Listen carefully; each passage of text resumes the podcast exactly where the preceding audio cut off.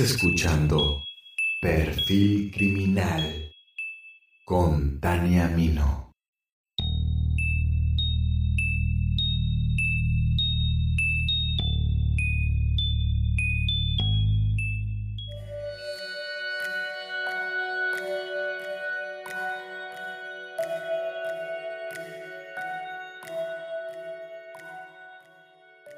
En muchas regiones del mundo la brujería es parte de la vida cotidiana. Uno de los continentes más relevantes en brujería es América. Aunque es prohibida y vista como un tabú, es innegable que es una actividad muy practicada en Latinoamérica. Las personas que la practican no ven sus actos como sinónimos de herejía o blasfemia. Sin embargo, la brujería es vista como un tema tabú por los extraños ritos que acompañan el acto. Existen aquellos que la practican para hacer el bien y que realizan brujería blanca, así como quienes buscan hacer daño con sus actos a través de la brujería negra. Muchos de los creyentes consideran que su mala fortuna o algún suceso que los está llevando al fracaso se debe a un trabajo realizado por alguien más es decir, fue enviado por alguien que les desea el mal. Su trabajo ayuda, dicen, a superar situaciones difíciles como problemas de solvencia económica, desamor, evitar las envidias y malas vibras, o simplemente para vengarse o hacer daño a otra persona. Les cuento todo esto porque hoy escucharán la temible historia de la bruja Cleo, la primera asesina en serie reconocida en Honduras. Bienvenidos al octavo episodio de la segunda temporada de Perfil Criminal.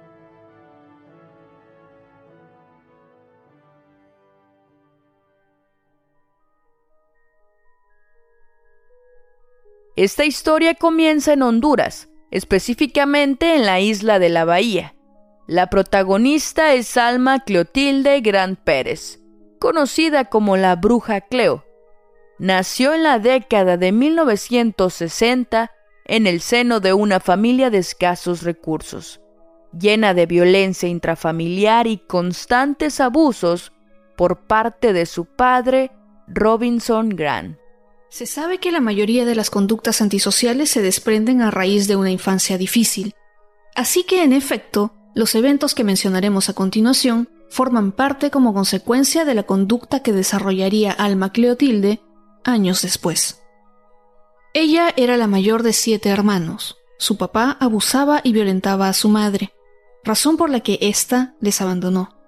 Alma era solo una niña de ocho años. A tan corta edad, tuvo que asumir una responsabilidad que no le correspondía y se hizo cargo de todos sus hermanos. Un día, su papá llegó tan alcoholizado que no le importó que Alma fuese una niña, que Alma fuese su hija. No le importó marcar y destrozarle la vida para siempre. La violó. Se comportó como una bestia. La desgarró y tuvo un sangrado excesivo durante días. Ella sintió morir. Esa no sería la única vez sino la primera de un sinfín de ultrajes más. Su padre la violentaba física, verbal y psicológicamente. Cuando tenía 11 años, Alma se enamora por primera vez. Precisamente el día de su cumpleaños, se reúnen a escondidas y para celebrar, tienen relaciones sexuales en algún lugar escondido de la bahía. Temerosa de que su padre la descubriera o supiera la verdad, pensando que la golpearía o le haría algo peor, ultimó a su enamorado. Por extraño que parezca, su acción más lógica en ese momento fue la de acabar con la vida del joven. Lo degolló y lo enterró entre piedras y arena. Nadie supo de él jamás. Cleo tenía ya 18 años y compartía su vida con su pareja sentimental, con quien tuvo un hijo. Ella se dedicaba a vender tacos de carne. Una mañana, después de varios días de sentirse mal y con una supuesta diarrea incontrolable, no aguantó más y decidió acudir al médico. Le hicieron un par de exámenes y este le informó que era portadora de VIH. Inmediatamente pensó que su novio la había contagiado por infiel y promiscuo. Al llegar a casa le cuenta lo sucedido. Sin embargo, le asegura que se curarán con un remedio que ella conoce. Lo prepara y se lo da a beber, pero eso no era ninguna cura. Todo lo contrario, era raticida con jugo de naranja. Cuando el hombre murió, tomó un cuchillo y lo destazó. Por si no fuese suficiente, vendió sus restos en forma de carne asada durante varios días. Esa fue su venganza. Pero su historia criminal, al menos para el escrutinio público, comenzó en 1998. Ella se muda a Tegucigalpa, Honduras. Asegura que realiza trabajos de brujería, amarres, sanaciones, etc. Así que Cleo se hizo famosa por los habitantes de la localidad El Porvenir, por sus consultas de brujería. Además, tenía algunos ayudantes que la apoyaban a vender su mercancía. A estas alturas de la historia, Cleotilde sentía un resentimiento por los hombres.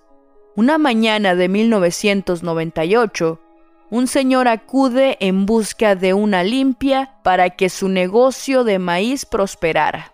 Ella, como parte de la práctica, lo desnuda y le encuentra un gran fajo de billetes de más de 50 mil lempiras, que es la moneda hondureña, equivalente a 2 mil dólares aproximadamente. Eso llamó su atención y le despertó una sed asesina cegada por su ambición. Cleo le realiza la limpia. Él, sin esperarlo, siente como un cuchillo se clava en su espalda, atravesándole el corazón. Muere al instante. Alma Gran le extrae el hígado y trozos de carne para venderlos. El resto del cuerpo lo tiró en una quebrada. Debido a la desaparición, la policía comienza una investigación. El hijo de la víctima sabía que su padre, antes de desaparecer, había ido con la bruja Cleo. Los agentes llegaron a la casa de Cleo y confirmó lo dicho por el niño, que su padre había estado ahí, sin embargo, que al realizarle la limpia, éste se retiró. Los agentes la descartan como sospechosa y ella se libra de la justicia una vez más. En uno de sus tantos trabajos de brujería, le dice a un hombre que su vida prosperará, que apueste en la lotería y le da un número con el que ganaría. Efectivamente, él gana el premio mayor. El hombre emocionado quiere agradecerle, la visita y le cuenta lo que pasó. Además, en agradecimiento le regala 500 lempiras, el equivalente a no más de 20 dólares. Cuando él intenta irse, Cleo le comenta que se ve enfermo que se quede un rato más y que hará algo para curarle. Lo que pasó en realidad es que le molestó que le diera una miseria en comparación a la cantidad que había ganado. Lo inyecta como parte de su curación. El hombre empieza a sentirse mal, enfurece y le reclama de inyectarle algo indebido. Clotilde ríe y le confiesa que le inyectó ácido de batería, pero como no moría rápido, tenía que apresurar su partida. Inmediatamente tomó un tenedor y se lo ensartó en el estómago una y otra vez, hasta que él dejó de respirar. Le quitó el dinero. Pensó en una forma de deshacerse del cuerpo sin levantar sospechas, y lo enterró debajo de su casa. Por supuesto que fueron a buscarlo, pero Cleo inventó que se había fugado con otra mujer al norte del país y hasta había dejado una carta Evidentemente la carta no existía. Ella lo inventó y escribió una. Las autoridades investigan la carta y se dan cuenta que la letra no coincide con el desaparecido. La policía empieza a sospechar, pero Clotilde ya había huido a Mapala con todo el dinero. Al llegar inmediatamente renta una casa e instala nuevamente su negocio de brujería. Estando allá, una mujer se acerca a la bruja y le pide un favor. Le explica que su marido la quería dejar porque otra mujer le hizo un amarre. Quería que él volviera con ella. Así que le inventa un par de cosas y la mujer regresa a su casa satisfecha. Al llegar, ella le reclama del engaño a su esposo, Él la golpea por ir con una bruja, le menciona que solamente la estafó. Ambos regresan a reclamarle el dinero a la mujer. Furiosa por el escándalo, le avienta tres machetazos al esposo, lo hiere fuertemente y huye. Su plan fue regresar a Tegucigalpa. Uno de los hombres que la ayudaba a vender su mercancía, llamado Tiburcio López, desapareció sin dejar rastro. Era de origen guatemalteco y los familiares se preocuparon, ya que en ningún momento hubo un indicio de que haya abandonado el porvenir. Los familiares se pusieron en contacto con la policía e iniciaron una investigación. La policía ideó un plan en el que una de sus agentes se acercaría a Cleotilde de manera encubierta. Esta agente se hizo pasar por una clienta de la mercadería. Fue en ese momento que encontraron una escena sacada de una película de horror. El lugar tenía un olor a putrefacción que se percibía desde muy lejos. Supieron que algo no andaba bien. Y tenían razón.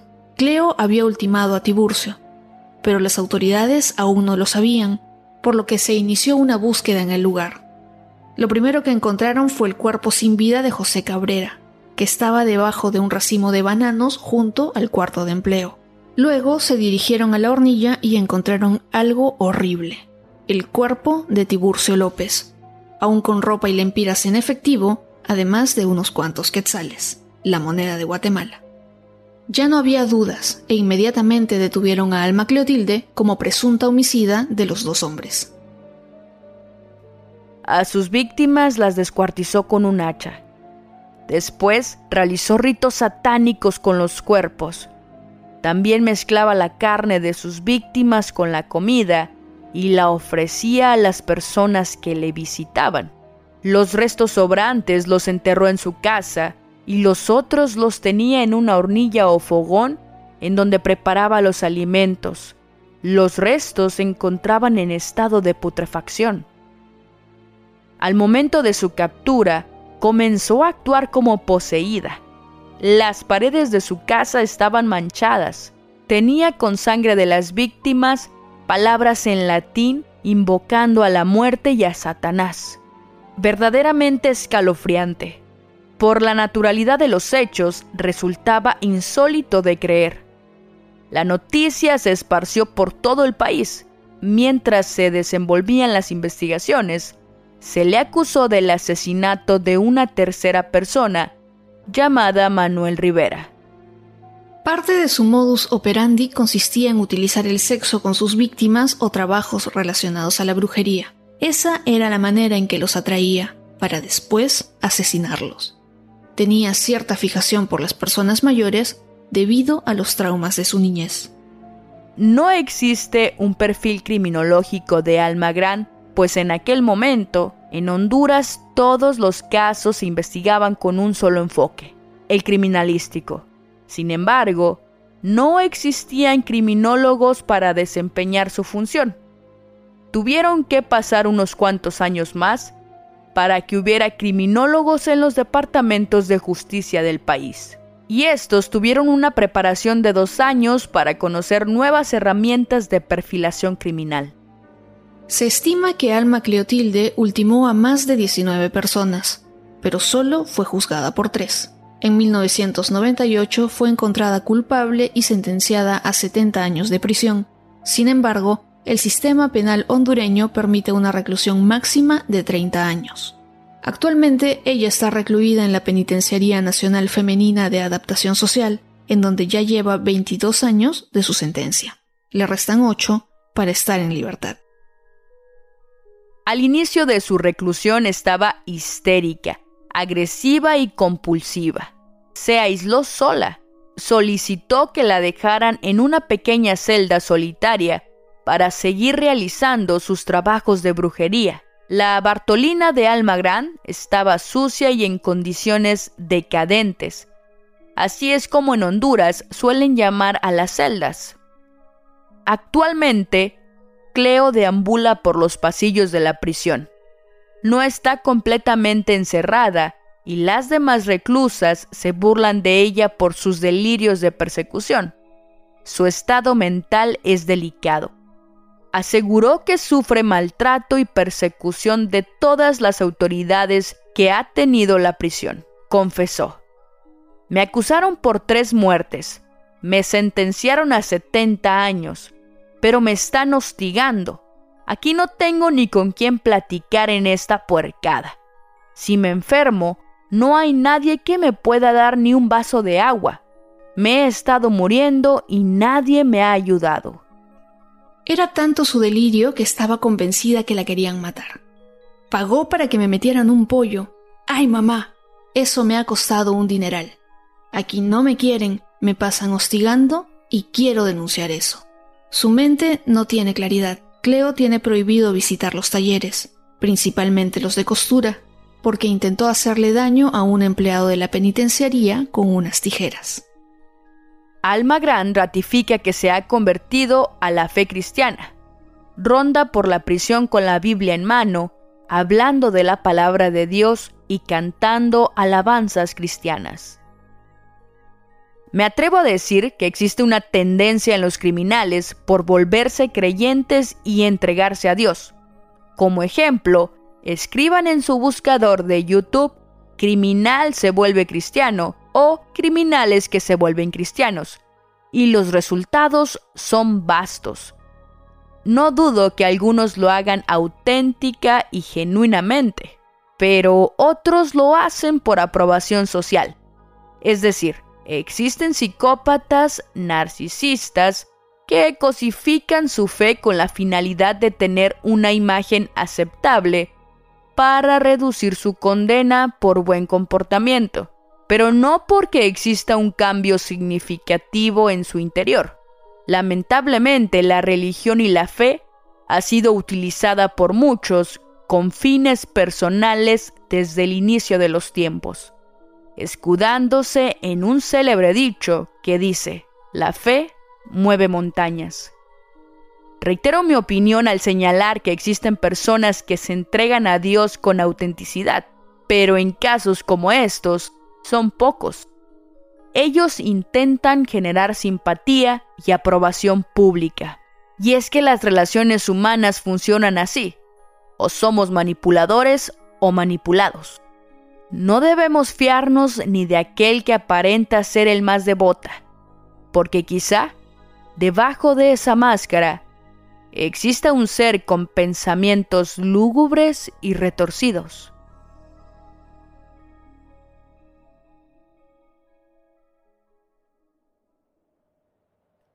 Muchísimas gracias por escuchar hasta el final y muchísimas gracias a Jacqueline Isa del podcast Lugares Misteriosos por tan valiosa colaboración. Antes de despedirme voy a dar unos saluditos brevemente a Héctor, que recientemente acaba de cumplir 30 años. Muchísimas felicidades. Te mando un abrazote y espero realmente hayas tenido muy, muy, muy bonito cumpleaños. También otro saludo para Ricardo Cázares hasta Indianápolis. Un abrazote, Ricardo, que dice que siempre es fiel oyente a mis narraciones. Agradezco muchísimo que siempre estés al pendiente, Ricardo. También un saludo muy especial para Alex Silva o Lex Bond en Instagram que de igual forma siempre está al pendiente de los episodios. Un saludote también para Sandra Solís. Te mando un abrazo, Sandra. Para Rod, que es Mr. RL, Mr. RRL en Twitter. También un saludo para Cristina Evangelista desde Barcelona, España. Dice que ella es criminóloga y mientras trabaja escucha mis podcasts. Eh, me que le encantan las investigaciones y pues eh, cómo explico los casos. Muchísimas gracias y un abrazote hasta Barcelona. También para André PZZ de Twitter, que le encanta el programa, así que eh, a mí me encanta que te encante, André. Para David Hernández hasta Hidalgo, México, y para sus amigos y familia en Colombia. Y de igual forma para, sus para su hermana y su cuñado. Para Miss Poison en Twitter también. Y pues nada, chicos, tengo bastantes saluditos pendientes, pero no quiero hacer esto más largo. Así que para todos los que me escriben y me piden saludos, siempre, siempre estoy al pendiente de ello. A veces se me pasan algunos, pero Eh, siempre los leo, siempre, siempre estoy eh, al tanto de lo que me escriben. Me encanta leerlos, en realidad me motiva un montón cuando me mandan mensajitos, me escriben, me dan sus valoraciones, sus comentarios, opiniones respecto al podcast. Se aceptan buenos y malos comentarios, ¿eh? no crean que me ofendo. Si ustedes consideran que me pueden dar una sugerencia o una crítica constructiva acerca de perfil criminal, yo la recibo con gusto. Los que, los que suelen escribirme saben cómo soy interactuando y siempre acepto cualquier comentario, siempre y cuando sea con respeto, ¿no? Y bueno chicos, ya saben que me pueden seguir en las distintas plataformas y redes sociales, se las dejo en la descripción. Y antes de despedirme, los invito a que escuchen el podcast Lugares Misteriosos de Jacqueline. Es muy interesante, ¿eh? es muy interesante se los recomiendo, yo sé que les va a gustar. ¿Y tienes algo que decirnos, Jacqueline? En primer lugar, quiero agradecer la invitación de Tania y al equipo de Perfil Criminal. De verdad, ha sido un placer ser parte de este episodio. Aprovecho estos momentos para contarles que Lugares Misteriosos es un podcast en el que semanalmente les cuento la historia, mitos y leyendas de algún lugar del mundo, además de una u otra historia de True Crime. Los invito entonces a suscribirse al podcast desde Spotify y sus plataformas preferidas así como seguirnos desde arroba lugares misteriosos el podcast en Instagram y Facebook. Una vez más, muchísimas gracias a Tania y un saludo a todos sus oyentes. Hasta la próxima. Por mi parte, ha sido todo. Ya lo saben, mi nombre es Tania Mino. Esto fue Perfil Criminal y nos escuchamos la próxima semana.